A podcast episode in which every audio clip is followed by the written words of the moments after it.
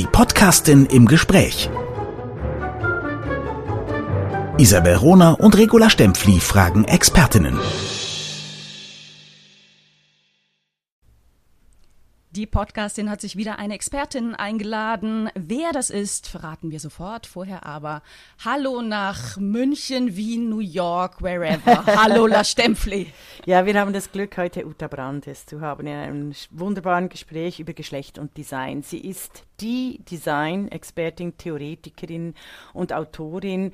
Sie war von 1995 bis 2015 Professorin für Gender und Design und für Designforschung an der Köln International School of Design. Sie hat die wichtigsten Gender- und Design-Netzwerke gegründet. Sie ist eine fabelhafte, zauberhafte, inspirierende, wunderbare Frau.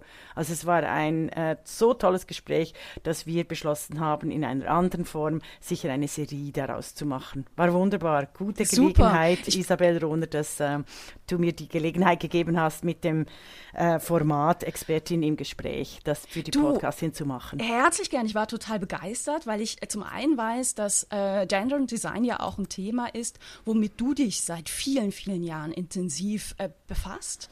Äh, ich finde Uta Brandes, äh, die müssen wirklich alle kennen, weil sie eine eine weltweite Pionierin für dieses Thema ist. Also sie hat ja, sie ist auch dafür mitverantwortlich, hier weltweit Netzwerke zwischen anderen Forscherinnen und Forschern aufgebaut zu haben und das Thema Gender und Design wirklich auch gepusht zu haben. Und äh, ich, ich habe mit, mit wieder mit, mit viel, viel Interesse eurem Gespräch gelauscht.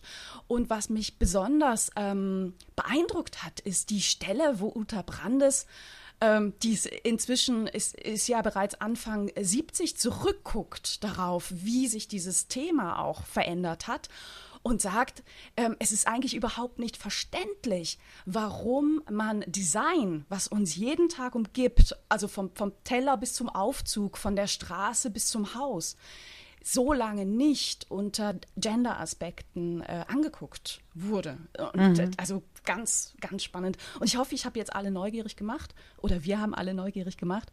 Und ich ziehe mich jetzt sofort zurück und übergebe euch äh, die Bühne und viel, viel, viel äh, Spaß und neue Erkenntnisse beim Gespräch zwischen La Stempfli, Regula Stempfli und Professorin, Doktorin Uta Brandes.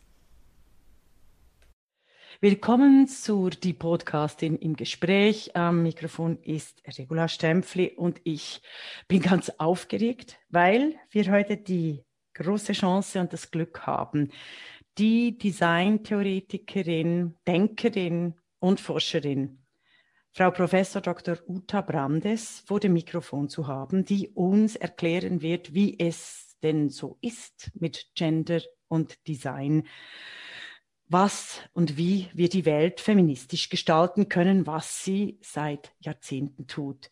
Uta Brandes Meriten und Leistungen und Karriere im Detail, en Detail aufzulisten, würde zu weit führen. Wir könnten eine Stunde über sie reden, werden wir vielleicht auch mal machen, aber wenn wir sie schon am äh, Mikrofon haben, möchten wir uns beschränken darauf zu sagen, dass sie eben tatsächlich eine der wichtigsten Designexpertinnen, Theoretikerinnen und Autorinnen ist. Sie hat jahrzehntelang auch an der Köln International School of Design gelehrt und geforscht und unzählige Generationen von Designer, Designerinnen für äh, Designfragen inspiriert für Feminismus und Gender. Sie ist seit 2013 neben all den Gründungen und den Unternehmungen, die sie geführt hat. Sie hat auch ein eigenes Unternehmen mit Michael äh, Erloff äh, geführt und führt es weiter.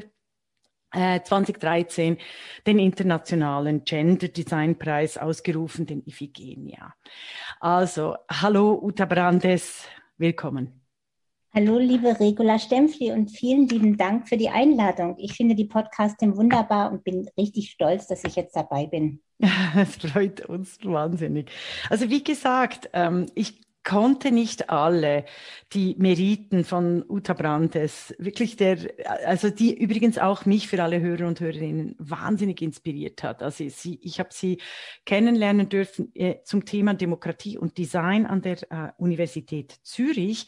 Da war äh, sie mit einem herausragenden Referat über Non-Intentional Design ähm, äh, anwesend und ich hat, hielt auch einen Vortrag und seitdem äh, bin ich ähm, mit Uta Brandes, habe ich auch meine äh, Karriere im Bereich Design und Politik gestalten können. Also für die Inspiration äh, vielen herzlichen Dank. Meine erste Frage an Sie ist, wie wird ein so wunderbares kleines deutsches Mädchen in der Nachkriegszeit in Deutschland, in Hannover geboren, zur international renommiertesten Designtheoretikerin, also in aller Welt. Also die Reisen und Kongresse, die sie organisiert haben, die reichen äh, von Sydney über Tokio nach Taipei, Beijing, also Zürich natürlich auch, Köln, Berlin, überall. Also wie kommt so eine Nachkriegs äh, kleine Mädchen, große Frauen Geschichte äh, wie, wie sieht das Journey aus? Wie sieht Ihre Reise aus, wenn Sie uns da ein bisschen Auskunft geben mögen? Liebe Frau Stempfli, erstmal, ich bin schon ganz rot. Man gut, dass man mich nicht sehen kann bei so viel Lob, das Sie mir aussprechen. Das ist wirklich vielleicht ein Sie haben es absolut verdient. Aber fangen wir an. Äh, kleines Mädchen und Hannover ist ja jetzt mhm. nicht die Weltstadt, obwohl sie mal äh, auch kulturell und künstlerisch gerade in den 20er Jahren mit Lisitzky, Schwitters und so sehr interessant war. Der Theodor Lessing, ebenfalls ein kluger Philosoph gewesen, dann von den Nazis ermordet, ähm, hat in den 20er Jahren mal gesagt, ja, Hannover ist einerseits die fahlste aller Städte. Also sie ist nicht hm. ganz furchtbar, aber sie ist eben fahl. So, mhm. in dieser fahlen Stadt, also bin ich geboren und habe auch sehr lange da gelebt, muss ich sagen, weil später die Uni so toll wurde und da so fantastische Leute, Frankfurter Schule, die nachfolgenden äh, nach Adorno Horkheimer zu, kamen und deswegen bin ich einfach da geblieben. Aber so ein kleines Mädchen, ist, also wenn ich so zurückdenke, es war eins und da, das war mir hinterher immer so peinlich, als ich dann sehr lange mich mit Gender- und Geschlechterfragen später im Erwachsenenalter beschäftigt habe.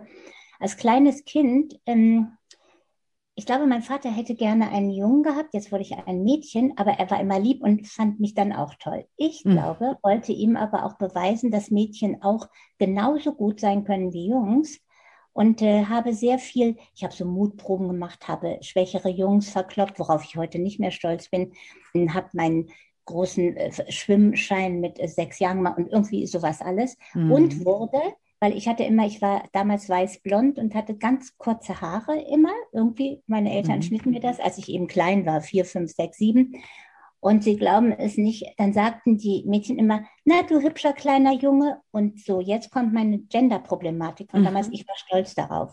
Das heißt, ich hatte da schon gelernt, äh, dass Jungs und Männer offenbar interessanter und besser bewertet sind gesellschaftlich. So, also jedenfalls, ich hatte damit Geschlecht schon zu tun, wenn auch da noch auf der falschen Seite. Das änderte sich dann mit der Teenagerzeit. Und dann muss ich sagen, habe ich also für mich, äh, ich habe meine Schulzeit gehasst, äh, die, das Gymnasium, die Oberschule von der ersten bis zur letzten Klasse dieses schrecklichen, reaktionären Mädchengymnasiums. Mhm. Ich bin mhm. ja so alt. Damals gab es kaum, also es gab in Hannover, glaube ich, immerhin eine Halbmillionenstadt, ein gemischtgeschlechtliches Gymnasium damals. Und ich mhm. war auf so einer wirklich ekelerregenden, wie ich immer gefunden habe, Mädchenschule mhm. und habe deswegen, das führte dazu, dass ich äh, nichts gemacht habe und eigentlich immer, also mein Abiturzeugnis darauf bin ich in gewisser Weise stolz, weil die Schule so schrecklich war und fast alle LehrerInnen auch schrecklich waren. Übrigens viele noch aus der Nazi-Zeit und so. Mhm. Ähm, ich habe ein Abitur gemacht, wo ich alles Vieren habe. Also fünf ist ja durchgefallen und vier mhm. ist dann das Schlechteste äh, davor, vor dem Durchfallen. Und nur in Sport eine Eins. Also mein Durchschnitt war irgendwie 3,87 oder sowas. ähm, also richtig schlecht. Und davon hätte die Hälfte auch eigentlich eine 5 sein können. So. Und ich habe damals schon, ich bin der Jahrgang, ich bin sehr früh an die Uni gekommen, 67 schon, weil da war so ein Kurzschuljahrgang, also ich war gerade 18 geworden. Und da hatte ich aber die ganze Zeit schon gefiebert, weil ich selbstverständlich schon den Beginn der studentischen Bewegung mitgekriegt hatte. Mhm. Und da habe ich gesagt, so, und an der Uni wird alles anders und dann wird es toll und dann beginnt das Leben. Und so war es aber in der Tat auch. Ich habe vom ersten Tag an diese Hochschule geliebt. Ich bin mitten hineingeschmissen worden in die ganzen gleich auch Kämpfe und Vietnam-Proteste und die Straßen und die Teach-ins und Go-ins. Gleichzeitig aber, da ich ja immer zu den Undogmatischen gehörte. Also ich war im SDS organisiert, das waren ja die Antiautoritären. Mhm. Ich war nie in einer Partei mein ganzes Leben oder in irgendeiner dogmatischen Gruppe. Mhm. Und ähm, das äh, bedeutete, dass das einfach toll war. Und da musste man aber auch Theorie machen. Also da konnte man, da reicht es nicht aus Straßenkampf zu machen. Mhm. Da musste man Horkheimer, Adorno, Marcuse und wie sie dann alle hießen, Benjamin selbstverständlich lesen. Und das hatte ich ja nur in der Schule nicht gemacht. Darf ich noch eine Anekdote erzählen oder wird das zu lang? Nein, überhaupt nicht, unbedingt. Ich, ich, wir sind alle völlig fasziniert. Weiter, weiter. also sozusagen, ja, mein erstes Semester mit gerade 18 von dieser mhm. schrecklichen Mädchenschule entkommen auf die Universität. Äh, damals fing da an Oskar Negt in der Soziologie, äh, also ein Assistent von Adorno gewesen Peter Brückner, einer, der dann später leider suspendiert wurde, weil ihm nachgesagt wurde, er hätte Ulrike Meinhoff bei sich äh, beherbergt, äh, mhm. als sie schon gesucht wurde. Äh, ein fantastischer Politologe und so weiter. Jedenfalls, ich ging gleich, ich bin ja klein, so als kleines junges Mädchen in das erste große Teach-In, ja, da waren hunderte von Studierenden, man besprach irgendwie die nächsten Pläne, was zu machen sei. Mhm. Und dann habe ich gleich, ich war so glücklich und dann habe ich sofort was gesagt. Ich habe zum Glück wahrscheinlich vergessen, was das war. Ich glaube, es war gar nicht klug, bin ich sicher. Jedenfalls mit einmal in diesem wilden ähm, Durcheinander wurde es ganz, ganz still und ungefähr 300 Köpfe drehten sich zu mir um. Und ich war bis dahin immer noch relativ fröhlich.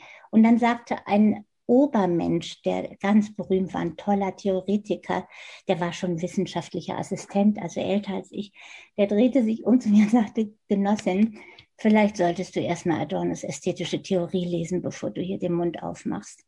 Also mein Kopf war so dick und rot, dass ich gar nicht mehr zur Tür rauskam. Dann habe ich natürlich äh, stundenlang geweint zu Hause auf dieser Scham. Aber interessanterweise bin ich dann nicht zu den Rechten gegangen, sondern ich wollte immer noch zu denen gehören, die mich eben so beschämt hatten. Mhm. Und dann habe ich mir Adornos ästhetische Theorie gekauft. Das sind so dickere Bücher, wie Sie sicher wissen, Frau Stempfli, so mit 400 äh, Seiten pro Band und so.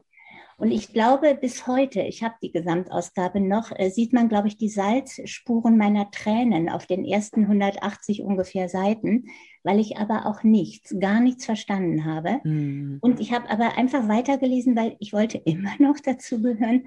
Und das ist ja das Interessante, das ist ja interessant für Lernprozesse insgesamt.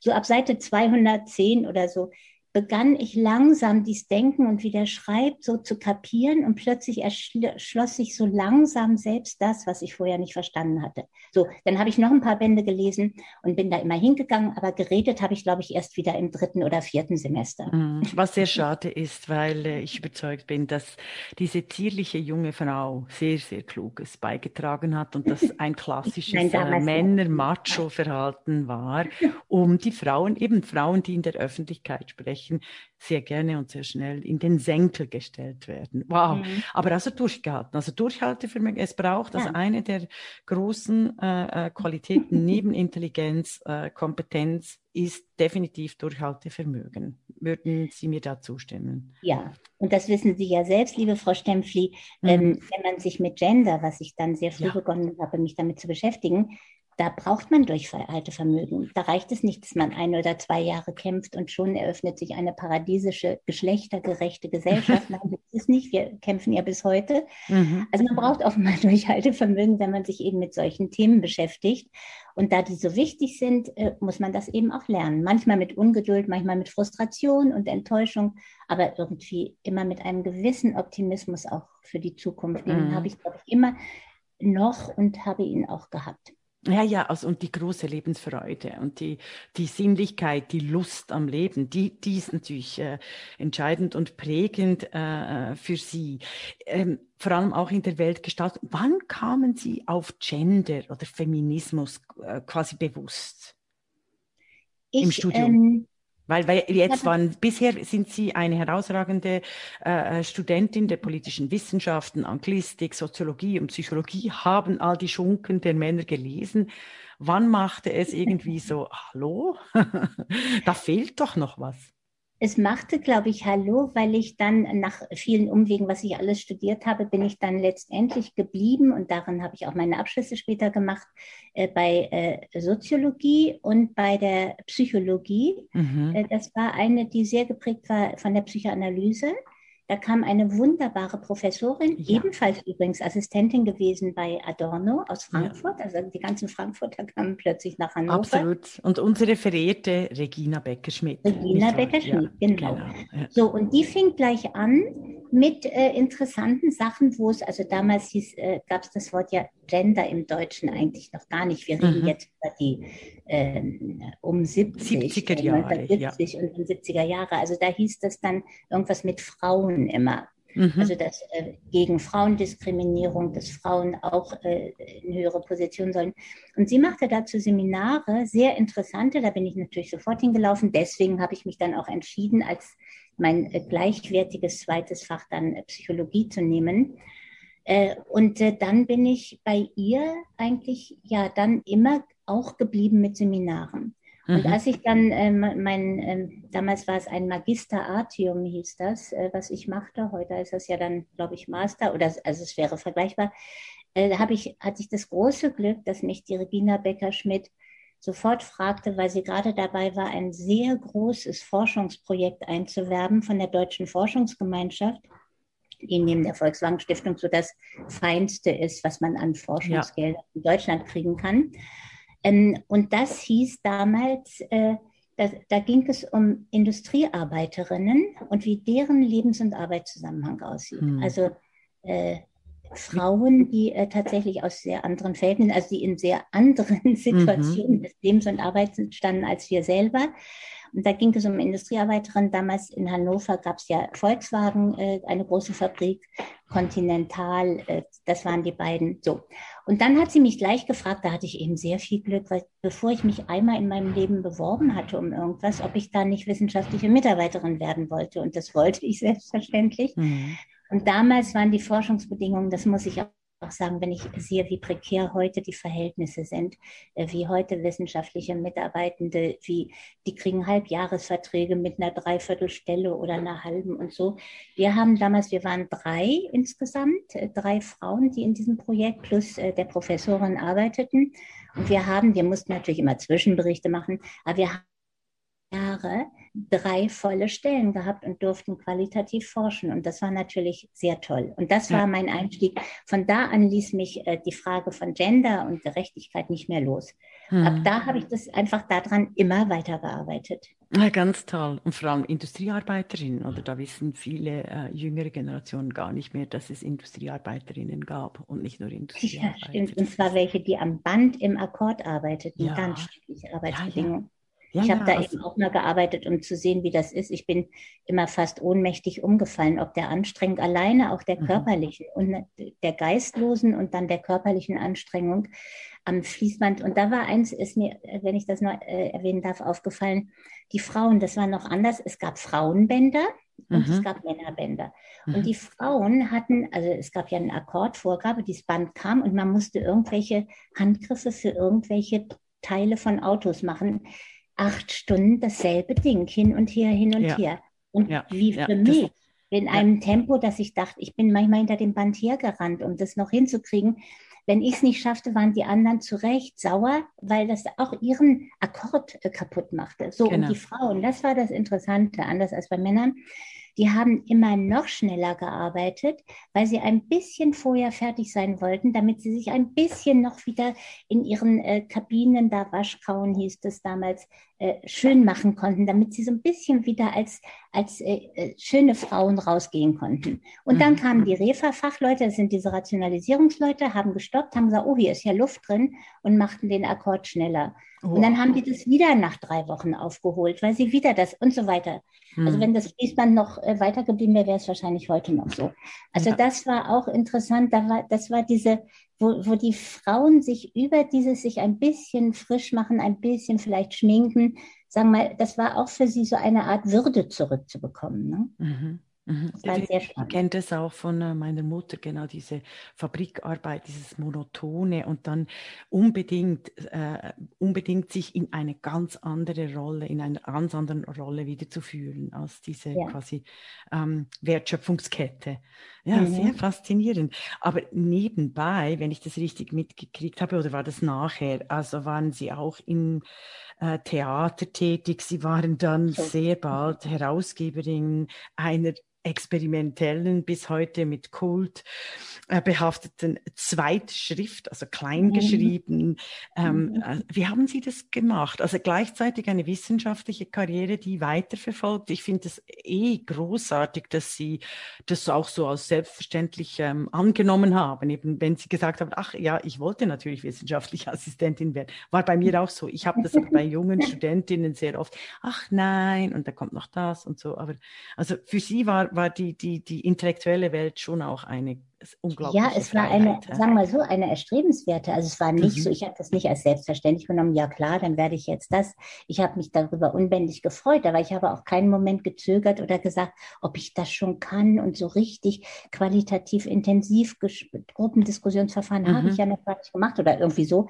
Also ich fand es nur toll. Aber mhm. das, was Sie erwähnen, die anderen Sachen, äh, die, äh, die Sachen, äh, als Statistin zu arbeiten im Stadttheater Hannover, so hieß das. Äh, mhm. Das war erstmal, das waren Ferienjobs und das waren dann viel schöner als in der Fabrik und sie waren also wunderbar bezahlt. Das habe hab ich während des Studiums gemacht. Und damals gab es in der Zeit auch das Theater war ergriffen von eigentlich linken Protestwellen. Mhm. Da gab es viele Massenstücke. Toller, Trotzki im Exil und so weiter hießen die. da brauchte man immer sehr, sehr viele statistische Menschen. Also das heißt, diese nicht schauspielern konnte, aber da so rumstehen mussten, Massenszenen rufen mussten, Bu sagen und so. Und deswegen, das war, fand ich ganz toll. Erstmal habe ich dadurch Theater hinter den Kulissen kennengelernt und danach wusste ich, dass ich Theater dann doch nicht wollte. Mhm. Es war sehr gut bezahlt. Bitte, Anfang der 70er Jahre 10 D-Mark pro Stunde. Ja, das, das, war ja. richtig viel Geld. Ja. Und man wurde sogar bezahlt in den Pausen, wenn man in einem Akt nicht auf der Bühne war, wenn man da in der Kantine rumsaß. Mhm. Das Spannende war auch noch, übrigens, ich war in einer Rolle, kriegte ich 11 D-Mark pro Stunde, weil ich musste einen Satz sagen. Stellen Sie sich vor, und ich war Rosa Luxemburg. Oh, tada, tada.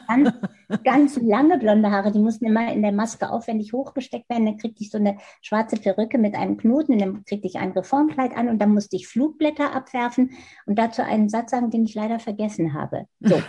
Das hat richtig Spaß gemacht.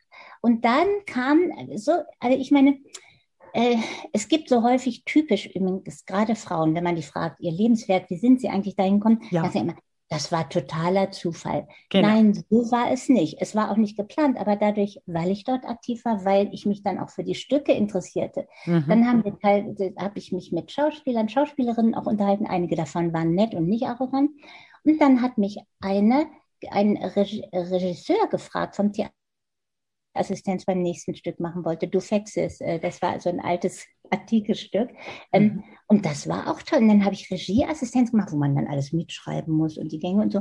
Mhm. Ja, und das, also ich wollte sagen, ich habe davon nichts geplant, aber äh, wenn jemand aktiv ist und sich wirklich interessiert und auch mit anderen redet, dann, wenn man nicht äh, vollkommen dummes Zeug sagt, kommt offenbar manchmal jemand und sagt, ach, das ist ja ganz interessant, wollen Sie nicht bei mir diese Regieassistenz machen?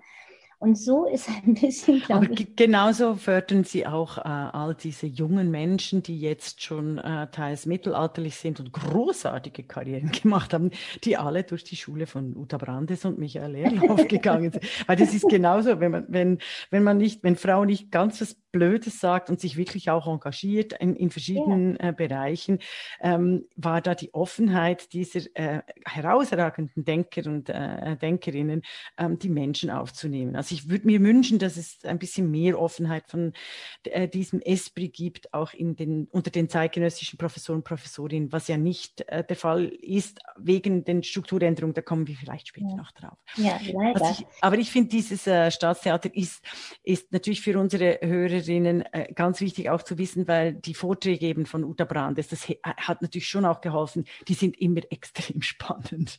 Also sie können Vortragen, oder wir wissen ja, wie dröge sonst äh, Professorinnen und Professoren manchmal sind in ihren Fachgebieten, vor allem wenn sie auch um Theorie reden. Oder? Also ähm, äh, bei Uta Brandes kann man sich, kann Frau sich auch immer unglaublich amüsieren, weil, äh, weil sie so einen großen Humor haben. Und was mir extrem gefallen hat, als ich äh, recherchiert habe. Sie waren mit, also neben all dem, aber es ist wirklich, es, das ist, müssen, müssen, müssen wir uns auf der Zunge äh, gehen lassen. Sie waren Mitherausgeberin der experimentellen Zeitschrift für Kunst, Literatur, Musik, Architektur und Design mit so unbekannten Menschen wie John Cage, äh, die beiden Christos, Ernst Jandl, Friederike Mayröcker, Wally ja. Export, Peter Weibel und so weiter und so fort.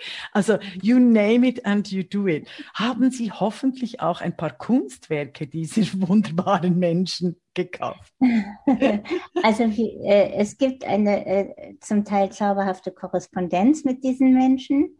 Mhm. Jetzt übrigens gerade, ich bin so glücklich, in den letzten Tagen ist einer gekommen, den ich von früher kenne, der ein ganz tolles Antiquariat hatte, spezialisiert auf die 20er Jahre. Ja. Und der hat jetzt, der macht eine Stiftung und äh, möchte gerne äh, von, ich ähm, äh, habe ja lang äh, mit dem Michael Erloff zusammengelebt und diese ganze ja. Zeitschrift, Korrespondenzsache möchte er gerne in eine Stiftung einbringen, als eigene Sammlung, sie aufbereiten und dann so auch wirklich äh, für die Öffentlichkeit zugänglich machen. Und ich war so glücklich, als ich das hörte, weil wir waren immer Menschen, die das toll fanden. Wir haben es nicht weggeschmissen, aber wir haben es in Umzugskarton in den Keller geschmissen. Und ja. ich selber habe keine Ahnung mehr, was da drin ist. Ein Chaos, ein Durcheinander, auch nicht aufgefaltet, einfach so reingeschmissen. Und jetzt gibt es einen Menschen, der der so begeistert ist, dass er fast geweint hat und mhm. arbeitet das jetzt auf und stellt es öffentlich. Das ist ganz wunderbar. So, das ist auch entscheidend für die nachfolgenden Generationen. Das ist ja das ja. Thema, was wir immer haben bei die Podcasting, dass wir quasi unsere ja. Memory, unsere Sichtbarkeit äh, nicht weitergeben können, oder? Also Sie sind Uta Brandis, das wissen alle im, im Designkuchen, auch im internationalen. Aber ich weiß nicht, wie es in 20 Jahren sein wird. Ja, Selbst auch mit äh, Michael Erloff, der ja als Mann äh, die besseren Chancen hat, quasi überliefert zu werden. Aber wir wissen, wie es geht, ähm, sehr engagierten, politisch kritischen, sich immer auch mit den Autoritäten anlegenden Menschen, äh, wie ihr äh, Memoir äh, verloren geht. Ach, wunderbar, da bin ich auch sehr sehr entzückt und bezaubert. Also und diese, diese Zeitschrift, diese experimentelle Zeitschrift, wie muss ich mir das vorstellen? das war da hatten äh, wir, also wie gesagt, ich habe das mit Michael Erloff als Herausgeber, waren wir beide und drin äh, gemacht. Ähm, das war irgendwie Ah, das, ja, in 70er Jahren, klar, aber da, war, da, hatten wir schon beide, genau, wir hatten eben schon beide die Jobs. Ich da an Forschungsstelle, der Michael genau. Erloff bei den Germanisten war der wissenschaftliche Assistent. Das heißt, wir hatten schon ein bisschen Geld hier. Also wir fanden, dass wir ungemein viel Geld hätten mit zwei vollen Jobs. Kelly so viel hatte ich in meinem ganzen Leben noch nicht gewählt. Mhm. Und wir haben überlegt, was kann man denn mit diesem vielen Geld machen? Und dann haben wir, ähm, es war die Zeit, äh, wo da fing die, ähm, diese wilde Malerei, Transavantguardia, äh, wie, wie, sie auch immer sie hieß, äh, so, so äh, postmodernistischer Schnickschnack mhm. fing an, äh, Elvira Bach und wie sie alle hießen. So. Und diese Kunst fanden wir beide furchtbar. Also wir waren schon mhm. immer kunstinteressiert und haben immer rumgeguckt in Galerien und aber so typische so Concept Art, Pop Art und solche Sachen. Und wir fanden diese Kunst kitschig und doof und apolitisch und so weiter. Und da haben wir gesagt, wir müssen irgendwas mit äh, anderen Menschen zusammen machen, nämlich eine Zeitschrift, wo wir die anderen äh, künstlerischen äh, Versuche vorstellen, äh, die ganz anders und wie wir dachten, viel besser sind. Mhm. So, und dann waren erst Feuer und Flammen noch drei andere Menschen mit dabei, übrigens alles Männer, fällt mir gerade ein. Mhm. Äh, und dann, als wir sagten, ja, wir haben jetzt schon die ersten Briefe geschrieben, jetzt haben wir äh, jemanden, der das Briefpapier uns äh, schön gestaltet und wir wollen jetzt mal loslegen. Und mit einmal waren die alle weg und hatten plötzlich alle Angst. A, vor der vielen Arbeit und B, auch vielleicht sich so zu exponieren. Und wir hatten aber schon angeleiert und hatten schon Menschen, Ernst Jandl, sehr geehrter Herr Jandl, so angeschrieben. Jetzt mhm. konnte man nicht sagen, ach, wir machen doch nicht. Ja, und dann haben wir uns einmal angeguckt, haben gesagt, dann machen wir es eben wir beide. Und man glaubt es nicht. Ich bin auch nicht sicher, da bin ich nicht sicher, ob das heute noch so ginge. Vielleicht ja, aber durch die Medien. Wir haben damals wirklich einfach Künstler, Künstlerinnen, äh, Musiker, Musikerinnen, mit Briefen, es gab ja auch noch keine anderen Medien, wie man das hätte tun können, außer Telefon, ähm, eben, sehr geehrter Herr Jandl, wir machen eine neue Zeitschrift. Noch gibt es kein Heft und wir können leider auch gar keine Honorare bezahlen und wir hätten gerne einen Originalbeitrag von Ihnen. Wenn ich das später mir überlegt habe, also heute würde ich schamrot werden Und wir haben sehr wenig Absagen bekommen oder dass jemand gar nicht geantwortet hat. Das gab es natürlich auch, aber ich würde sagen, nicht mehr als 15 Prozent. Und die anderen haben zurückgeschrieben, ja, und äh, okay, ich schicke vielleicht was, aber ich möchte noch ein bisschen mehr wissen. Es hat nie jemand nochmal äh, gefragt nach irgendwelchen Honoraren. Wir haben dann auch unverschämt gefragt, und wenn Sie noch andere interessante KünstlerInnen kennen, teilen Sie uns doch bitte deren Adressen mit. Also eigentlich unglaublich, sowas zu machen. Aber es hat funktioniert und wir freuten uns und es war ganz toll und wir hatten sogar eine ganz kleine, nicht sehr lange Korrespondenz mit John Cage. Also richtig ah. toll. Mhm. Das ist und, das, und dann hat es Spaß gemacht, es hat viel Arbeit gemacht. Gut, und so eine ja. Zeitschrift dann auch herzustellen, ähm, ist ja auch nicht also ganz ohne Kosten. Wir haben dann damals nach mehreren anderen Versuchen, haben wir bei dem berühmten, der heute so reich ist und Herrn Lagerfeld und seine Katzen und sonst was betreut, äh, beim Steidel, Gerhard Steidel in Göttingen, mhm. gedruckt. Und der war damals, der hat mit Steck äh, schon diese Serien der Plakate zusammen gemacht und Bücher gemacht, aber der war den kannte niemand. Und das war aber so ein ma manischer Mensch, was Druck, also exzellente Drucke, dem war das alles sehr wichtig. Und wir hatten aber ja so wenig Geld. Dann hat er uns beigebracht, damals gab es, kennt heute kein Mensch mehr, Leuchttisch, Millimeterpapier. Und darauf lagen diese durchsichtigen Filme, wo dann zum Beispiel Schrift oder ein Bild oder was auch immer drauf war. Und dann musste man das ordentlich da verkleben, hm. weil das das Layout war zum Drucken. Und da wir das alles nicht so bezahlen konnten, hat der Steidel, der heute blöd ist, aber damals nicht. das passiert manchmal, ja. Dann später äh, doof verhalten und ist einfach arrogant geworden, seit er jetzt so viel Geld hat und immer mit Lagerfeld ist. Ja, das ist das Problem der Männer, die sich das ist dann schade, nicht gedacht. Ja, ja, ja, aber so ist es. Ja. Aber jedenfalls damals war das ganz anders. Da hat er gesagt, pass auf, ich zeige euch das, wie man das macht. Achtet immer schön drauf, dass es gerade ist.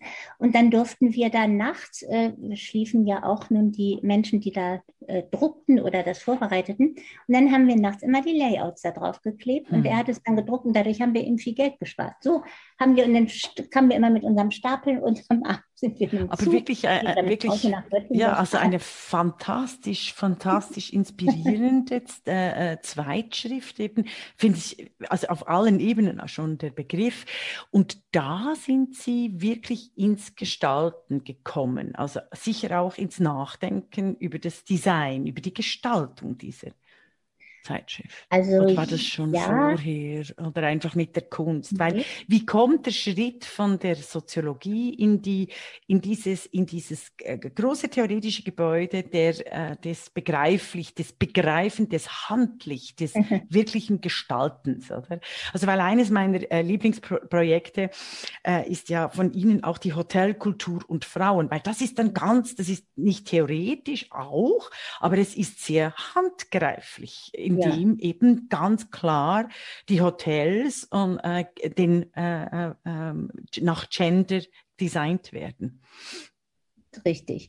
Aber was Sie sagen, es war noch nicht mal, also hier war uns bewusst, man muss schon, wir haben selber gestaltet, ehrlich gesagt, wenn ich das heute mit einem doch etwas professionelleren Blick, in, Blick inzwischen weiß ich mir über Gestaltung angucke, finde ich die äh, manchmal rührend gestaltet, aber naja, also da, da es ist auch die Zeit. Das war also noch ja. nicht mal das. Also wir, wir haben schon darauf geachtet, dass wir ein Briefpapier hatten, was dem entsprach. Das würde ich heute auch alles anders machen, aber gut.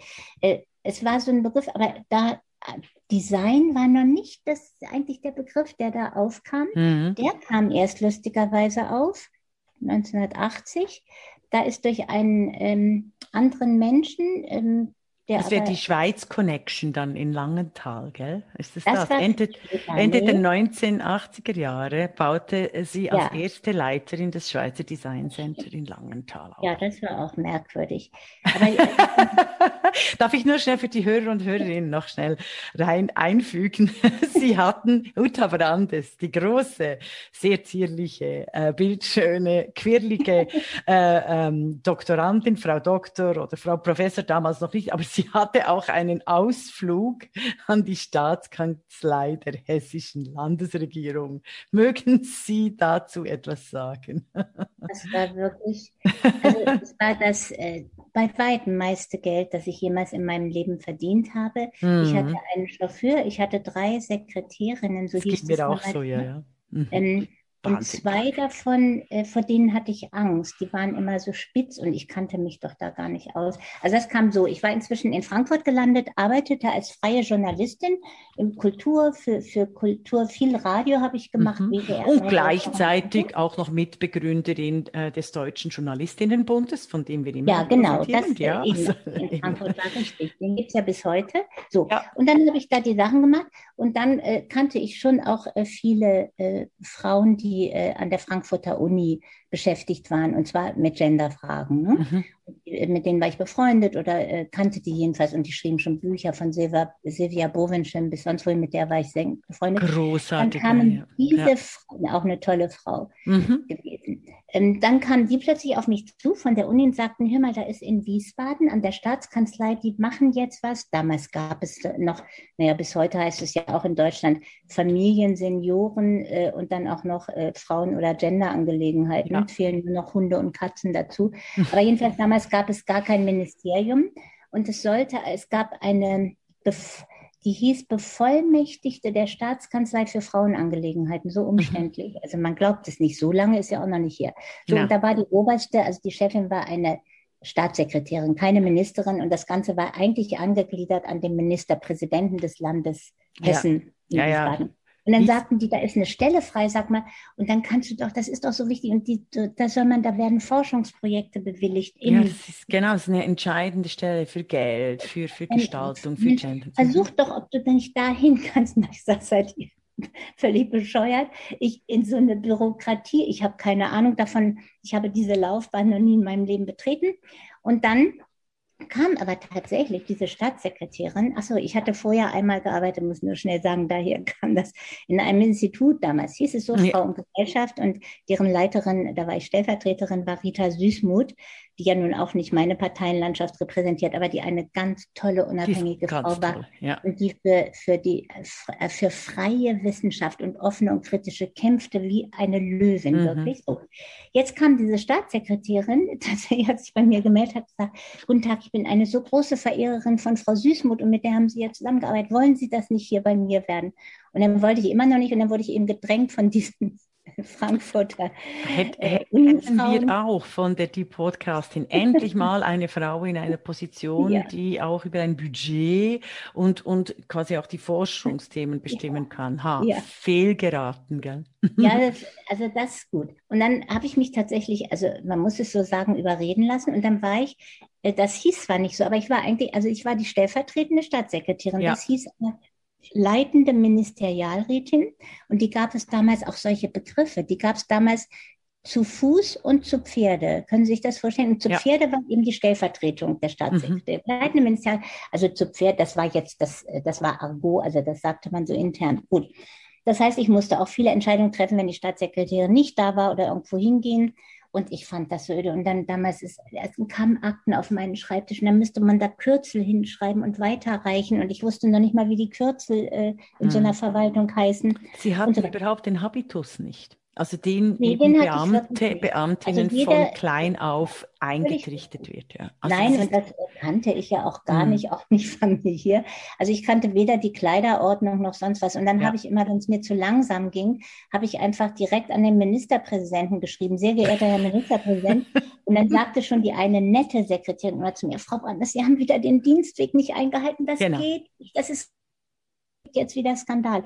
Dadurch kam es aber immerhin an den äh, Staatssekretär in der Staatskanzlei und dann wurde schneller beantwortet, zumindest das. Ich wurde auch manchmal gerügt, dass das so nicht ginge, aber es war doch irgendwie, eigentlich, es ging dann doch nicht. Ich konnte in dieser Behörde, es war so schrecklich irgendwie, ich konnte da nicht, obwohl da gute Frauen waren. Und dann holte mich die Staatssekretärin zu sich und sagte, ich war ja keine politische Beamtin, sondern genau. eine, die da hätte für ihr Leben lang bleiben können. Mhm. Und äh, es war ein Jahr irgendwie so eine Art Probezeit. Und dann kam nach einem halben Jahr und sie, sie war immer noch mit mir zufrieden, was mich sehr wunderte, weil ich habe schon merkwürdige Sachen gemacht. Und hat sie gesagt, liebe Frau Brandes, ähm, sie, ich habe beschlossen, Sie werden jetzt vorzeitig verbeamtet nach einem halben Jahr. Und da hat mich so die Panik erfasst. Dann bin ich nach Hause. Ich wohnte in Frankfurt, also musste von Wiesbaden, bin ich da immer mit dem Auto hingefahren mhm. und habe sofort meine Kündigung geschrieben. So. Oh. Das war tatsächlich, da haben alle, also auch ähm, alle Freunde haben gesagt, gib zu, du hast noch was Besseres. Und ich hatte überhaupt gar nichts. So.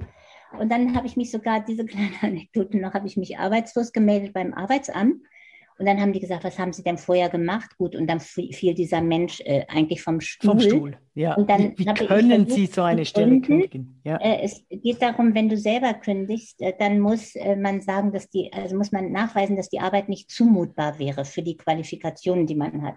Ja. Und da habe ich versucht zu schreiben, dass diese Arbeit nicht zumutbar für mich, das war jetzt aber schon performativ, muss ich sagen. Ich wusste, dass sie mich nicht akzeptieren würden damit unzumutbar gewesen wäre, weil wenn ich da länger geblieben wäre, dann wäre mein Geist eingefroren und ich wäre verknöchert worden und dann wären meine ganzen Qualifikationen sukzessive weg gewesen. Und das ist dann ganz hübsch acht Wochen geprüft worden und dann kriegte ich einen Brief, wo drin stand, sie hätten festgestellt, die Arbeit sei doch zumutbar gewesen. So. Und dann kriegte ich also kein Arbeitslosengeld. Dann habe ich wieder ganz klein angefangen, für mhm. Rundfunk zu schreiben, mal hier einen Beitrag da und so. Aber ich war so, immer wenn ich dann dachte, oh, dieses, oh, jetzt verdienst du aber echt wenig Geld, ja, so richtig ist, runtergefallen, ja. dann habe ich mich immer selber gefragt, möchtest du jetzt etwa in dieser Behörde sitzen? Oh nein. Und dann fiel mir sofort was ein, da habe ich geschrieben. So, das war ein kleiner Ausflug, aber der war tatsächlich nur insgesamt sieben Monate. Ja. Mhm, aber der ist natürlich entscheidend. Also das ist ja. äh, auch die Kraft von Uta Brandes da weiterzumachen. Und also ich kenne, ich kenne einige, die eben auch wichtige Posten ähm, äh, geschmissen haben. Und bei ihnen war es ja nicht mal geschmissen, sondern sie werden quasi beamtet worden und dieser Horror und dann irgendwie dann doch nicht verarbeiten, dass sie eben den Weg der Freiheit immer immer und auch der, der, der Forschung und der Beweglichkeit, mhm. der Inspiration, der Gestaltung, ja. der Kreativität vorziehen einem gesicherten, einem gesicherten ja. Leben. Oder das ist, und das ist, glaube ich, wirklich einer der wichtigen Entscheide, die Menschen treffen müssen. Und meistens ist es eben für die Sicherheit, was bedeutet, dass sich dann so wenig ändert. Und das, damit haben wir auch eine Erklärung, weshalb so viele Prozesse so langsam gehen. Also wenn alle wie Jutta Brandes wären, glaube ich, wäre es sehr schneller geworden gewesen und wir müssten 2021 1920 nicht mehr über das diskutieren, was schon 1980 äh, Avantgarde war, oder? Ja. Aber Sie haben eben dann Ende der äh, 19 dieses Schweizer Design, also Sie hatten eine Swiss Connection und zwar nicht mit Steuerhinterziehung, Nein. sondern, sondern Nein, im Design. mein Geld doch nicht, um ja. gelohnt hätte, in der Schweiz Steuern zu hinterziehen. Mhm. Nein, das war, ich hatte schon eine längere Connection, weil die Schweiz, da gab es äh, äh, und gibt es ja immer noch die Zeitschrift Hochparterre, mhm. äh, die hatte ich mit Interesse wahrgenommen, die fand ich spannend, der Köbi Gantenbein, der es damals gemacht hat und so. Das heißt, da war schon immer was. Äh, später lernte ich dann die Britta Pokal, die übrigens das Schweizer, das tatsächlich inzwischen größte Designstudio der Schweiz hat, also ganz beeindruckend. Und eine Frau, die in sogenannt völlig frauenuntypischen Bereichen des Designs arbeitet. Ja. Ähm, Hospitaldesign, äh, SBB und so weiter. Also mhm. ganz toll. Das heißt, da gab es schon eine Connection. Und dann kam über eine Bekannte, die für Vitra arbeitet, die suchten, also es sollte ein Design Center, das erste, in Deutschland gab es schon einige, aufgebaut werden in der Schweiz und zwar in Langenthal, weil das ja so eine produktive Gegend ist. Da sitzt viel Möbelindustrie, Textilindustrie. Ja, ja das war da hoch, auch schon auch vor, in der Vorindustrialisierung und eine Hochindustrialisierung. Ja, ja. Denkt man gar nicht, war, oder? Also in diesem war auch ein hässlicher Ort, muss ich mal sagen. Fürchterlich, ja, von, ist immer noch, ja. Also auch wenn man von Zürich da in die Richtung fährt, da ist auch die Landschaft noch nicht mal hübsch gut. So, und da hatte mich äh, dieser äh, eine, ich weiß jetzt gar nicht, ob ich sagen soll, wer das war, ähm, vorgeschlagen, weil sie sagte, das wäre doch interessant und vielleicht auch meine Frau, die war auch so, so ja, wir, wir, waren so drauf, genau. Die waren auch die Institutionen in den 80er Jahren vergessen immer alle. Wir waren wirklich drauf. Ähnlich so wie jetzt in, für Diversity in den äh, ja. äh, Anfang äh, 20er Jahren. Okay. Ja. Frauen. Und das hat sie diesem Gremium, also da gab es so eine, so eine Findekommission, das hat sie denen vorgeschlagen. Und dann gab es äh, zwei Sachen, äh, die erste, sie hat mir das hinterher erzählt, also wie diese Sitzung verlief, wo entschieden wurde, ob sie mich einladen sollten zum Gespräch. Da kam erst eine Frau und hier mit diesen, das sind ja alles die Möbler und so, das sind ja alles Männer und dann noch eine Deutsche, die das Schweizer Center, mhm. also sprach eigentlich alles gegen mich. Und dann haben sie offenbar, so wurde es mir dann kolportiert durch äh, diese wunderbare äh, Frau und Freundin, die mich vorgeschlagen hatte, dann hellten sich die Minen der sonst nur Männer auf und sagten, ah, das ist aber gut, die ist billiger. Oh, Frau ja, und dann noch ja. Deutsche, weil die Deutschen im Verhältnis verdienen. Ja, es sind ja, immer billiger. Weiß, die Schweiz ist doch teurer, aber wenn du haben sie, nee, dann, dann können wir, den laden wir die mal ein.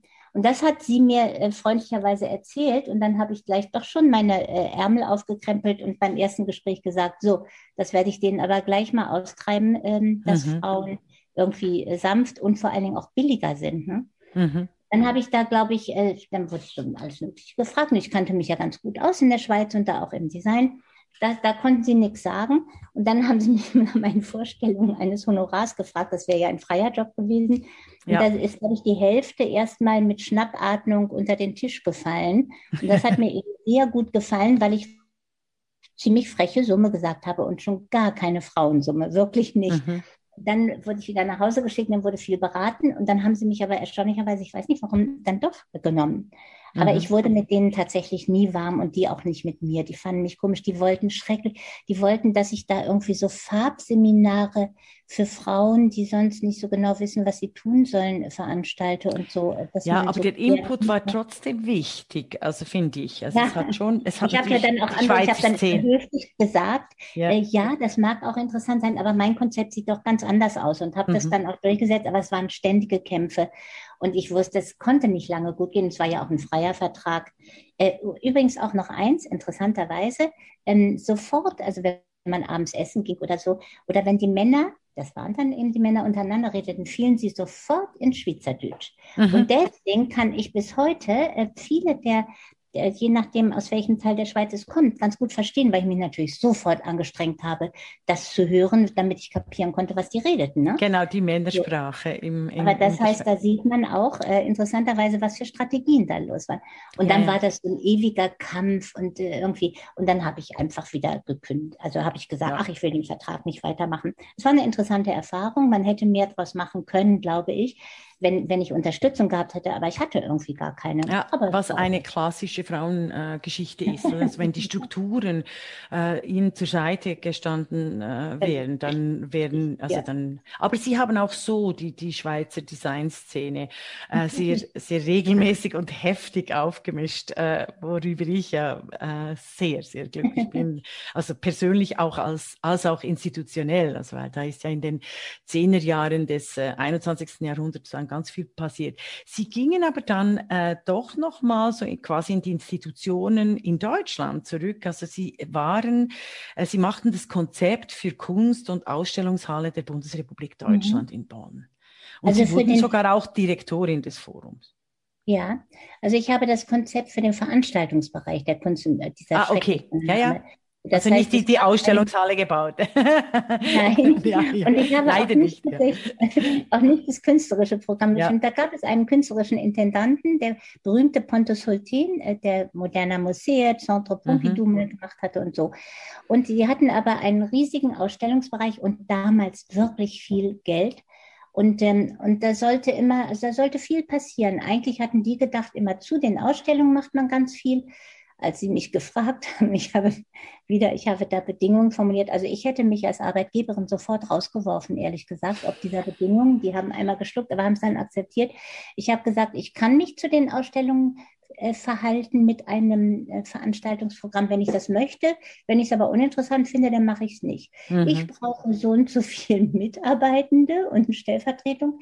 Ich brauche damals, also es war ja, wann war das? Äh, so Anfang der 90er. Ja. ja, das ich war brauche eine Million. Ja. Damals waren es noch D-Mark, was für mhm. Deutschland damals, also nur für die Veranstaltung, also nur um was machen zu können.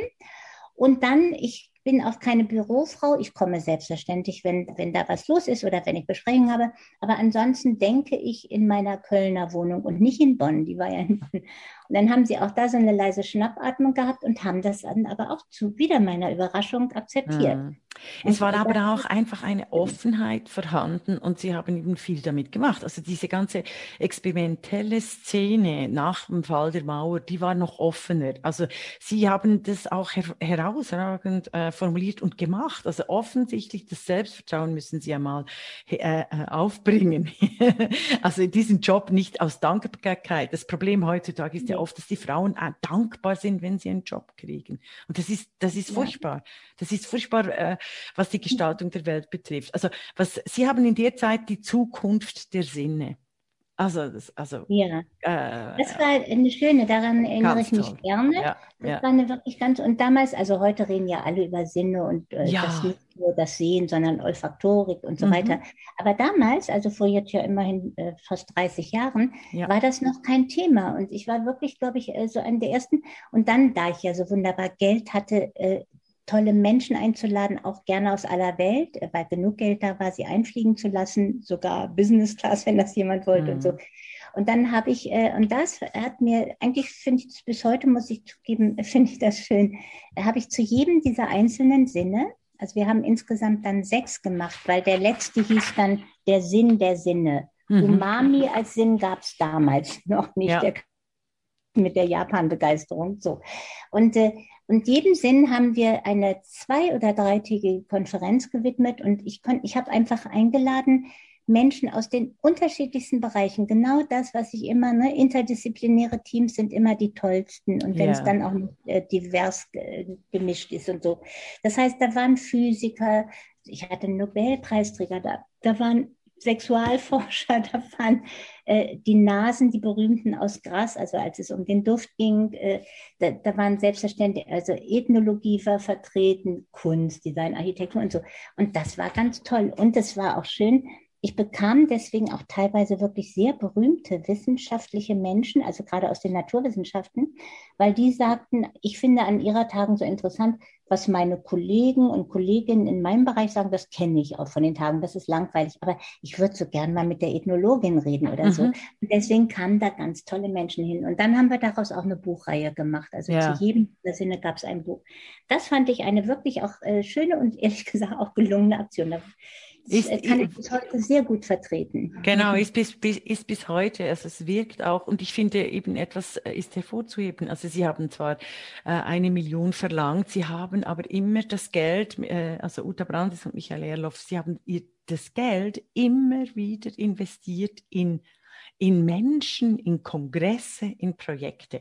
Ganz anders als heutzutage viele Menschen, die unendlich viel Geld verdienen. Also wir haben gerade in der SRG, habe ich es jetzt gerade gelesen, das sind ähm, also über eine halbe Million und ich denke immer, wieso sehe ich die nicht als Förderinnen von Kultur- ja. und Forschungsprojekten? Ich bin fassungslos. Also in der, in der Schweiz verdient jeder Beamter, jede Beamtin in höherer Position äh, über 200.000, 300.000 Schweizer Franken im Jahr mhm. und keiner von denen, im Unterschied eben zu den 80er, 90er Jahren, äh, initiiert irgendein Musikfestival oder irgendwas Lokales oder woher sie kommen ja. und so weiter und so fort, weil dort habe ich ja auch äh, viele Jobs noch gekriegt bis, bis zur Finanzkrise. Ich finde das immer, das macht mich so ziemlich fassungslos und das waren, also da waren Sie, äh, also Uta Brandes und Michael Erloff immer ganz weit vorne in dem Geld, das sie für Forschung äh, gekriegt haben, das auch sofort äh, und bis zur Fülle zu verteilen. Fantastisch. Ja. Ich wollte nur sagen, damit kein Missverständnis entsteht, diese eine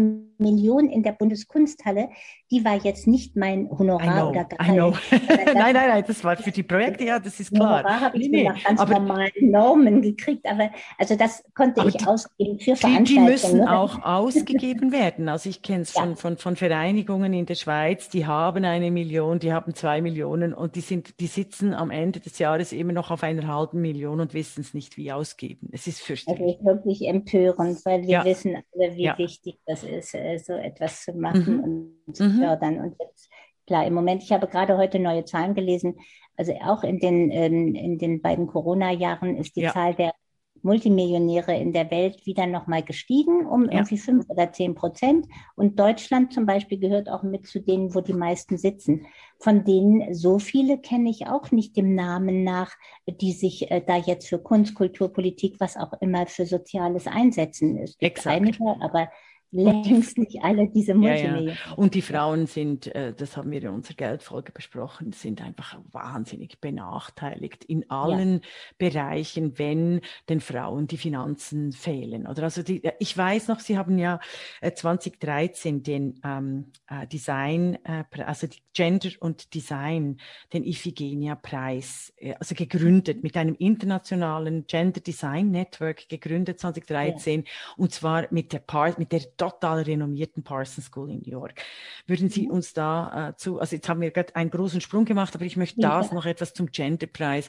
Ja. Ähm, nachdem Sie mehrere wirklich wich, äh, wichtige Standardwerke zu Design und Gender publiziert haben, eben die Kongresse initiiert und dann 2013, weil da mussten Sie auch Geld suchen. Das möchte, deshalb kommen wir bei der Geldfrage. Da möchte ich, da möchte ich nochmal nachhaken. Das war ja auch nicht ganz einfach. Das war nicht einfach und da haben wir auch, ja, also es war dann die Idee, dass es wirklich mal Zeit wird, äh, äh, das Gender im Design auch nochmal, also wirklich international zu fördern und, und auch zu fordern und zu sagen, da muss jetzt was passieren. Da hatte ich ja nun schon äh, länger, sehr äh, lange die Professur für Gender und Design äh, seit 95. So, und es ist mir bis heute ein Phänomen, ein unerklärliches Phänomen, wie ausgerechnet im Design, wo das unsere Alltag 24 Stunden bestimmt, ob wir lieben, leben, arbeiten, essen, trinken. Wir machen ja alles in gestalteten, mit gestalteten Artefakten. Bei uns gibt es kein ungestaltetes Artefakt. Also jede, jeder Laptop, jeder Fußboden, jedes Verkehrsschild, äh, unsere Kleine und so weiter. Und dass man da die Genderfrage für Jahrzehnte, als sie in der Tat nun in anderen äh, Disziplinen schon sich so langsam vorwärts bewegte, immer noch nicht erkannt hat. Das habe ich nicht verstanden. So, also dachte ich, jetzt müssen wir international werden, so ein Netzwerk gründen. Und dann habe ich, ähm, ich hatte ja schon eben auch das nicht. Frauen müssen einfach Netzwerke gründen. Das weiß man ja inzwischen. Das äh, sage ich ja nicht. Ja, sonst ja komm, kommen die Frauen nicht weiter. Es ist einfach ja, so. Sonst Punkt. kommen sie nicht weiter. Und ja. da war, also ich kannte klar schon von Kongressen oder sonst was, von Kommunikationen eine ganze Menge Frauen weltweit. Und dann habe ich einfach gefragt, ob wir nicht sowas uns zu einem Gründungskongress zusammensetzen sollten. Dann gab es eine Bekannte eben an der Parsons School, interessanterweise eine Künstlerin, also die dort künstlerisch tätig war im Art Department, äh, eine sehr interessante Fotografin, Simone Douglas, eine mhm. Australierin. Und die hat dann spontan gesagt, komm, ich, ich kann gerne Host sein. Also ich, ich bin dann Gastgeberin, ihr könnt nach New York kommen.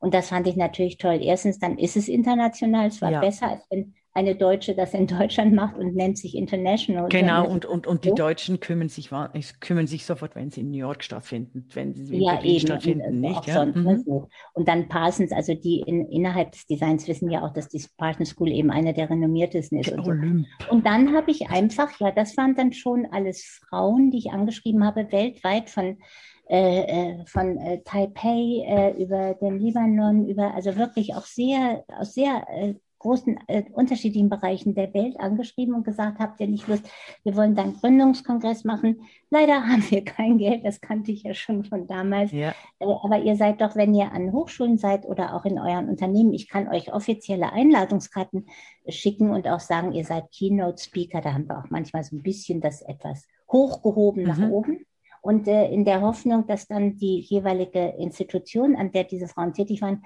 ihnen das bezahlen würde. Und das war auch tatsächlich so. Mhm. Also das war dann so renommiert, dass sie zumindest von ihren Universitäten oder teilweise auch von Unternehmen tatsächlich das Reisegeld gekriegt haben, um dahin zu fahren. Ja, und das und war das natürlich ist, dann wunderbar. Ja, das ist entscheidend. Das braucht aber einfach ja. ja auch einen, einen äh, großen Plan. Ja, der läuft ja weiter. Also mit, ja. mit ich, ich finde, die Medienpräsenz, die Medienpräsenz könnte viel, viel größer ja. sein. Es ist das mir ist schleierhaft. Ich kann es wirklich nicht erklären, außer mit äh, klassischen diskriminatorischen Medieneffekten, die gegenüber Frauen in Deutschland massiv äh, wirken. Also ja. wir können es, wir können es, also auch Maria Furtwängler äh, sagt es ja in ihren neuen ja. Medienstudien in der äh, Malisa Stiftung. Maria Furtwängler ist auch nicht niemand, aber irgendwie ja. geht es im deutschsprachigen Raum mit wirklich harten Bandagen zu, wenn es um große, herausragende Projekte von äh, Frauen Personen, eben wie Uta Brandes, ähm, äh, wie, wie auch eben äh, Regula Stempfel, Isabel Rohner, mhm. die 100 Jahre äh, äh, Frauenstimmrecht, Wahlrecht, also, also ja. darum geht, das ist echt, das finde ich, das ist wirklich noch so 19. 19. Jahrhundert. Jetzt zur Professur Gender und Design. Mhm. War das schwierig, eine Professur da einzurichten? Ist sie, und wird sie weitergeführt, hoffentlich, oder nicht? Also im Köln mhm. International School of Design. Nein, ist sie nicht, kann ich gleich vorweg sagen. Aber jedenfalls ja. damals die Ausschreibung war in der Tat, das, es war nun nicht so. Äh, generös, äh, generös, dass eine Hochschule, ein, ein Designstudiengang sich gesagt hat, oh, wir sollten unbedingt Gender und Design machen. Es das wäre doch super, ja. ja das wäre gut gewesen. Es war nur damals, gab es eine sehr äh, gute Wissenschaftsministerin hier in Nordrhein-Westfalen in Deutschland und äh, die hatte festgestellt, was wir ja auch alle hätten vorher sagen können, dass es sehr wenig Professuren äh, in Deutschland gab, die mit Frauen besetzt waren. Ich glaube, mhm. damals waren es 14 Prozent oder ja. so von allen Professuren. Und da hat sie beschlossen, ein Programm für Jahre, ich glaube, das waren 10, 15 Jahre hat sie das durchgehalten. Das hat jetzt gewirkt bis zu 23 Prozent, aber jetzt ist schon wieder fertig. Ja. ja Entschuldigung, wenn ich Sie unterbreche. Ja, ja, nee, ist richtig. Ist ja auch noch nicht beeindruckend, ne? Finde mhm. ich noch ein Viertel. Also finde ich auch immer, ja, definitiv. Es hat sich nur ein bisschen was getan. So, und dann hat sie gesagt, sie wird jedes Jahr, ich glaube fünf, neue Professuren, die es sonst nicht gegeben hätte und die auch ah. wirklich äh, lebenszeitlich waren, würde sie finanzieren. Und das konnten sich alle Hochschultypen in Nordrhein-Westfalen, Hochschultypen, alle Fächer, alle Fachbereiche darauf bewerben. Es musste nur die Denomination, also so wie das dann hieß, diese Professur, musste auch äh, Gender oder äh, ähm, äh, äh, Frauen oder also so einen Bezug haben. Genau, also so die Diversity quasi im, im, im, im Fachbereich. Ja, ja. genau. So, und da hat eben die äh, Köln International School of Design, ich glaube, die haben zu Anfang erstmal gedacht, toll, wenn man noch eine extra Professur zusätzlich kriegt, die man sonst nie gekriegt hätte, da bewerben wir uns mal. Und weil Design sehr unüblich war. Also es äh, waren eben schon, es bewarben sich da die, wie man sagt, typischen Frauenfächer, Französisch, Germanistik, mhm. Kunst auch ein bisschen und so. Und, äh, und dann fanden sie es mit dem Design offenbar ja ungewöhnlich, ich weiß nicht. Jedenfalls wurde äh, eine dieser Professoren dann der KISTI, der Köln International School of Design, zugesprochen. Und dann habe ich mich eben da äh, beworben und bin sowohl von der Berufungskommission, die eine ganz externe war, die nicht aus Köln stammte, als auch, das war mir das Wichtigste, äh, von den Studierenden äh, auf Platz 1 gesetzt. Ja, so, dann, ja das, Ganze. das war 95, äh, habe ich das, also äh, konnte ich dann antreten und da war ich natürlich begeistert, weil das fand ich, das ist ja übrigens auch die einzige Position und Stelle meines Lebens, die ich nicht selber gekündigt habe, sondern bis zu ist einfach Frau ausgelaufen, quasi mit der Emeritierung, ja. Weil es einfach so toll ist äh, ja. und so auch so offen da war und der Studiengang so wunderbar war. Also äh, man konnte, man hatte so viel Freiheiten und da und äh, der, der Dekan hat sich über alle Hindernisse der Bürokratie hinweggesetzt und hat fantasievolle Formulierungen gefunden, sodass wir machen konnten, was wir wollten. Ja, das ist fantastisch. Ja, das ist, das ist, das ist Aber so zu Anfang, um das zu sagen, war auch so bei den KollegInnen, es gab mhm. nicht viele Kolleginnen, mhm. aber vor allem Kollegen, wenn dann irgendjemand kam, meistens Studentinnen, um, äh, und wo das, wenn die irgendwas sagten, wo das Wort Frau vorkam, dann haben meine Kollegen vor allen Dingen gesagt, ähm, äh, ach so, da müssen Sie mal zu Frau Brandes gehen, die macht, glaube ich, was mit Frauen. Und als ich das dann hörte, habe ich dann äh, darauf bestanden, dass ich auch für meine KollegInnen eine Vorlesung mal machen wollte, weil ich ja auch sagte, Gender heißt ja meines Wissens nicht Frau, äh, sondern anders. Mhm. So. Und dann wurde es mit der Zeit besser. Und ähm, also, und aber die Studierende waren von Anfang an sehr interessiert zu Anfang in der Tat mehr Frauen als Männer. Mhm. Selbst das hat sich geändert in der Zeit und darüber Definitiv. bin ich glücklich, dass dann alle kamen, wirklich ja. alle Genders auch und interessiert also, waren. Und Sie konnten eben äh, eine eigene Schule. Also ich, ich behaupte, die ganzen Gender und Design sind, sie gehen äh, äh unter anderem auch auf Uta Brandes zurück. Sie konnten 20 Jahre eigentlich mhm. ihre NachfolgerInnen so auch in Position setzen. Ich hoffe einfach, dass Sie äh, ihnen wert wären und, äh, und werden und das auch weiterführen, Gender und Design. Sagen Sie uns doch jetzt bitte noch, was ist eigentlich das Gender Design? Also weshalb ist Design nicht quasi neutral, sondern wie zeigt sich Gender im Design? Das ist, das ist ja deswegen, äh, die Designfachleute haben ja bis dahin immer gesagt, was soll denn da Gender sein?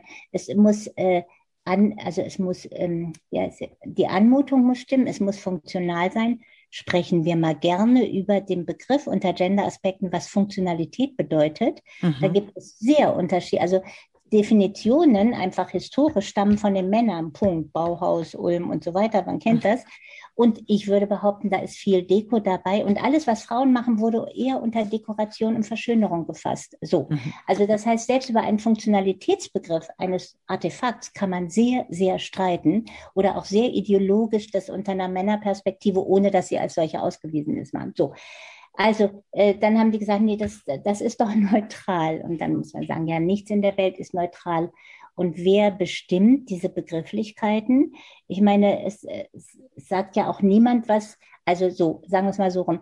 Es ist ja klar, dass äh, in der Gestaltung von was auch immer äh, sowas wie zum Beispiel Materialgerechtigkeit, inzwischen Sustainability, also Nachhaltigkeit, ökologische Formen, der Preis, so eine Rolle spielt. Da würde nie jemand sagen, so ein Quatsch, ich kann doch äh, alle Stühle aus Platin machen, die mir gefällt. Dann würde man sagen, ja, aber dann sind die mindestens, ob sie schön sind äh, und funktional ist noch was anderes, aber sie sind auf jeden Fall so teuer, dass die nur ganz reiche Leute sich mehr und so. Und wie kommt das, dass ausgerechnet der der Geschlechteraspekt so, so gar nicht präsent ist. Also hm. die Bestimmungen dessen, was wohlfühl, was sinnvoll, was angemessen ist, was passend ist, das ist doch auch selbstverständlich eine Geschlechterfrage. Wir kennen jetzt alle das Buch, ne? Invisible Women mhm. von der Caroline Criado Perez, ne? Ähm, und die das ja mal systematisch jetzt, also die Gender Data Gap aufgeblöselt hat. Also dass es einfach überhaupt noch nicht mal Daten gibt in bestimmten Bereichen dazu, dass äh, von Medizin wo, was weiß ich, wo ein Herzinfarkt bei Frauen macht sich ganz anders bemerkbar als bei Männern. Deswegen wird er oft übersehen, dass die Dummies in Autos, Crashtests sind alles bestenfalls kleine Männer mit platten Brüsten und so weiter. Also das heißt, und da ist so viel und, und sie hat es jetzt, nun ist das ja zum Glück ein Bestseller geworden, äh, daran mal sehr eindrucksvoll bewiesen, dass einfach da so ein Mangel ist überhaupt des Bewusstseins davon, dass es vielleicht da mögliche Unterschiede geben könnte oder eine mögliche Diversität der Herangehensweisen das Sinnvolle wäre. Und das muss jetzt endlich mal stärker durchgehalten werden. Wir haben zum Beispiel mal ein interessantes Projekt gemacht für ein hochpreisiges ähm, Büromöbelunternehmen. Also wir heißt, äh, an der Hochschule habe ich das gemacht mit Studierenden über so äh, Stühle, Bürostühle der Zukunft oder so. Und die haben sehr schöne Sachen gemacht. Die haben so aus, aus Science-Fiction-Filmen Sachen rausgenommen und so.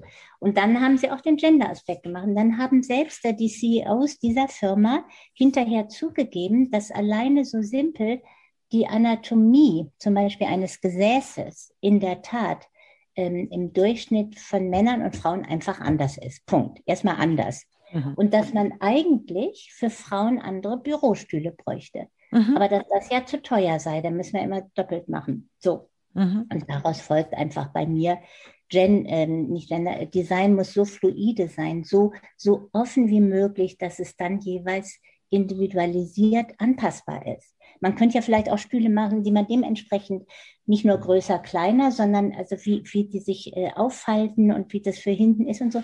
Das geht. Es ist zu Anfang ein bisschen teurer wahrscheinlich, aber äh, in, in Zukunft wird man das sowieso machen müssen. Also es ist, äh, es ist irgendwie so einsichtig, finde ich. Und deswegen ist es erstaunlich, dass es doch immer noch nicht genug präsent ist. Also mhm. wir müssen arbeiten, liebe Frau Stempfli. Unbedingt. Es ist, ich finde, das ist das sollte einfach zu allen Standardwerken gehören.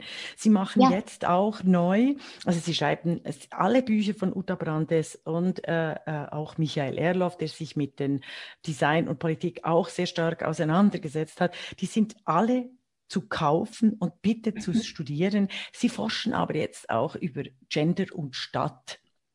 Mhm.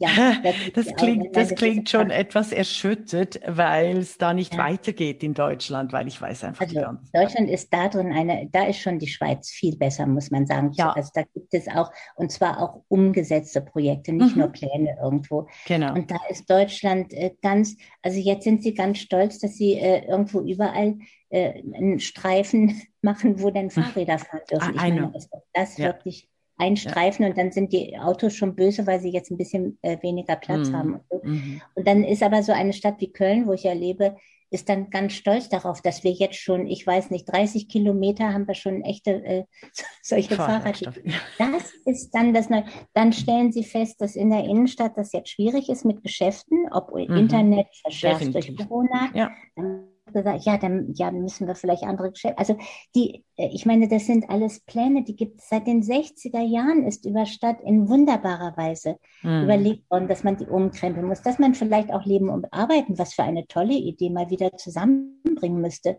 statt dass arme Menschen immer, weil sie sich in der Stadt nichts mehr leisten können zu wohnen, äh, drei Stunden rausfahren, um dann wieder in die Stadt in, mit all ihren staubigen Autos reinzufahren, um dann zur Arbeit zu kommen. Also äh, es gibt ein paar interessante Projekte, muss ich zugeben, hier auf, auf so Supermärkten, wenn das, manchmal sind das ja auch so schreckliche, einfach so, so kubusartige Dinger, die da äh, stehen. Und da fangen jetzt einige an und da werden oben Wohnungen drüber gebaut. Und dann auch mit so einem Fahrstuhl, der gleich bis in den Laden auch für die geht. Äh, also das heißt, dass wenigstens der Platz darüber genutzt wird.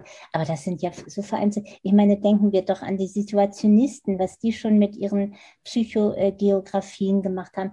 Es ist so viel schon da. Man muss es noch nicht mal neu erfinden. Man müsste es vielleicht nur mal jetzt umsetzen. Ne? Hm, hm. Und da ist, und da ist doch klar, dass Gender da auch wieder so eine Rolle hm. spielt.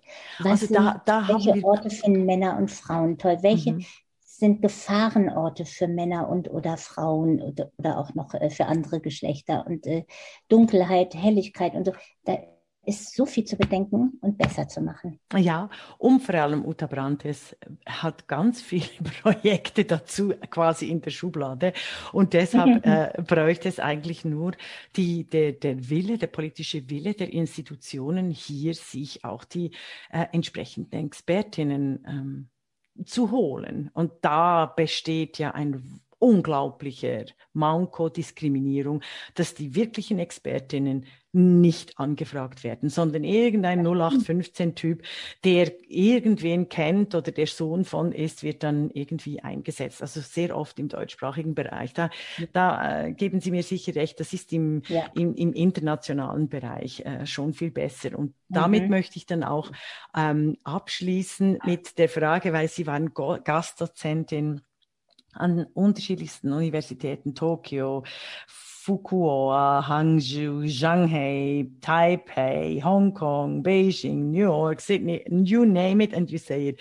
Und hier, ähm, äh, bevor der letzten Frage, ich will noch die Feenfrage stellen, aber ähm, welche Stadt ist die für die große Designtheoretikerin die beste Stadt für Design und welche zum oh. Leben? Oder ist das dieselbe? nee, die, äh, das sind, jetzt haben Sie mich aber äh, interessant erwischt. Die beste Stadt für Design. Ja. Ich, äh, ich muss mal ganz schnell äh, für mich so über. Ach, das ist echt. Also erstmal, äh, leider kommt es manchmal auf den Bereich an, ne? Welcher ja. Bereich? Äh, also welche Bereich, welche, welche Bereiche wollen wir? Alle wären andere und so. Aber was ist denn die beste Stadt? Also nehmen wir wie? Möbel, Möbel. Ah, wie, was, ich, ich habe es nicht gehört, Entschuldigung, ich habe Sie unterbrochen. Ja. Nee, Oder Kleider. Äh, ich überlege noch. ah, okay, also dann rede ich noch ein bisschen. Sie dürfen ja. überlegen. Ähm, also eben äh, Uta Brandes in, war wirklich ganz viel auch im asiatischen Raum unterwegs und die beste Stadt für Design.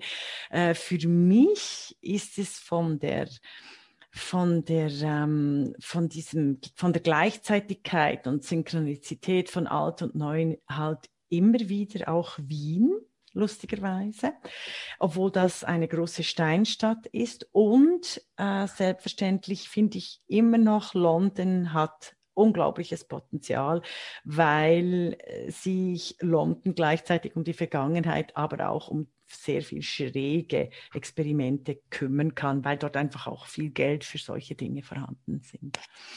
Also Wien stimme ich Ihnen sofort zu, weil die haben also auch gerade äh, natürlich architektonisch das sehr fein hingekriegt, ihre wunderbare alte Jugendstil und so Architektur in, in meistens klugen Weisen zu integrieren äh, mit den neuen ganz anderen Architekturen. Mhm. Es gibt, Sie haben auch viele Frauennamen, Frauenparkplätze ja, äh, und so, äh, nicht gut. Parkplätze, Frauen, Frauennamen für Berge. Also fantastisch, oder ganze neue Siedlung. Es gibt die neue Sonnenwend-Siedlung äh, oder die, ähm, jetzt weiß ich nicht mehr, die Seestadt, die haben alles nur, also ausschließlich Frauennamen für die Straßen. Das ist fantastisch. Völlig richtig. Und die haben ja auch mal äh, zumindest in Wien einen Versuch gemacht, der ist dann wieder, weil da sind sie so gemobbt worden, glaube ich, da haben ja. sie versucht, Verkehrsschilder mal also ja. äh, nochmal anders zu machen, eine Baustelle. also das ist äh, wirklich äh, total spannend. Also, äh, gebe ich recht, gebe ich sofort recht. Und dann gibt es, ähm, ich glaube, so manchmal weit entfernte, wo man nicht so äh, dran denkt, wo, glaube ich, auch viel passiert. Und das sind auch jetzt tolle Städte neuerdings, ist in Australien, in Sydney und Melbourne, muss ich sagen. Mhm. Da gibt es sehr gute Hochschulen, also äh, gerade in Melbourne. Und da passiert auch viel. Also lustigerweise kann ich jetzt auch erstmal eher an Architektur denken, aber auch so ein Lebensgefühl und so. Ja. Also das könnte ich noch sagen. Auf jeden Fall ist es nicht Deutschland, um das mal zu sagen. Mhm. Aber Lebensstadt, das ist der Unterschied. Es wäre bei mir gewesen, nur leider jetzt geht es ja politisch gar nicht mehr. Ich bin sehr unglücklich Hongkong, eine Stadt, mhm. die ich sehr gut kenne und die ich liebe und wo ich Freunde und Freundinnen habe. Ja.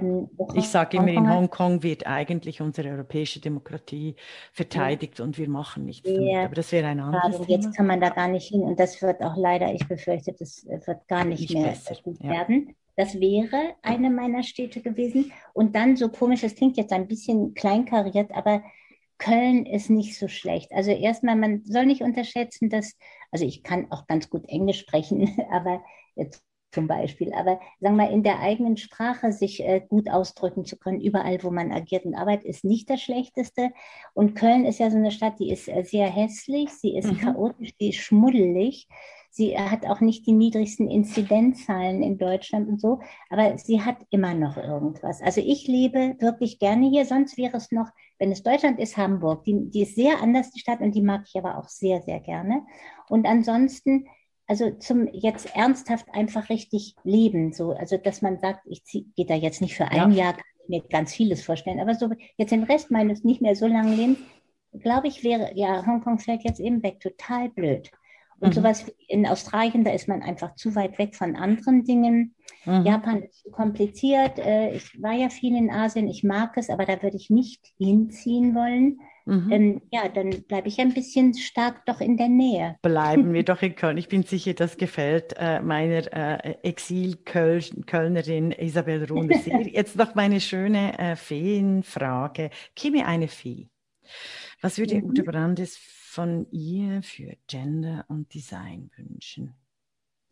Da würde ich wünschen, dass diese Fee mit ihrem Zauberstab einfach über die ganze Welt so einmal Kling macht und dann wird, der, äh, wird die Frage von Gender im Design als eine vollkommen selbstverständliche in jeder einzelnen Aktion, in jeder Wissenschaft, in, in jeder Empirie, in jedem Produzieren eines Artefakts wäre sowas von klar und mit an erster Stelle drin, dass, dass da kein Mensch mehr drüber reden müsste. Und zwar für alle Genders. Die offene Gestaltung, dass alle damit potenziell, weil es ja ihr Leben bestimmt glücklich werden können. Wunderbar. Uta Brandes. Wir danken für das großartige, fabelhafte Gespräch. Danke, es hat Spaß gemacht mit Ihnen, Frau Stempfli. Herzlichen Dank. Das war die Podcastin im Gespräch. Isabel Rohner und Regula Stempfli fragen Expertinnen.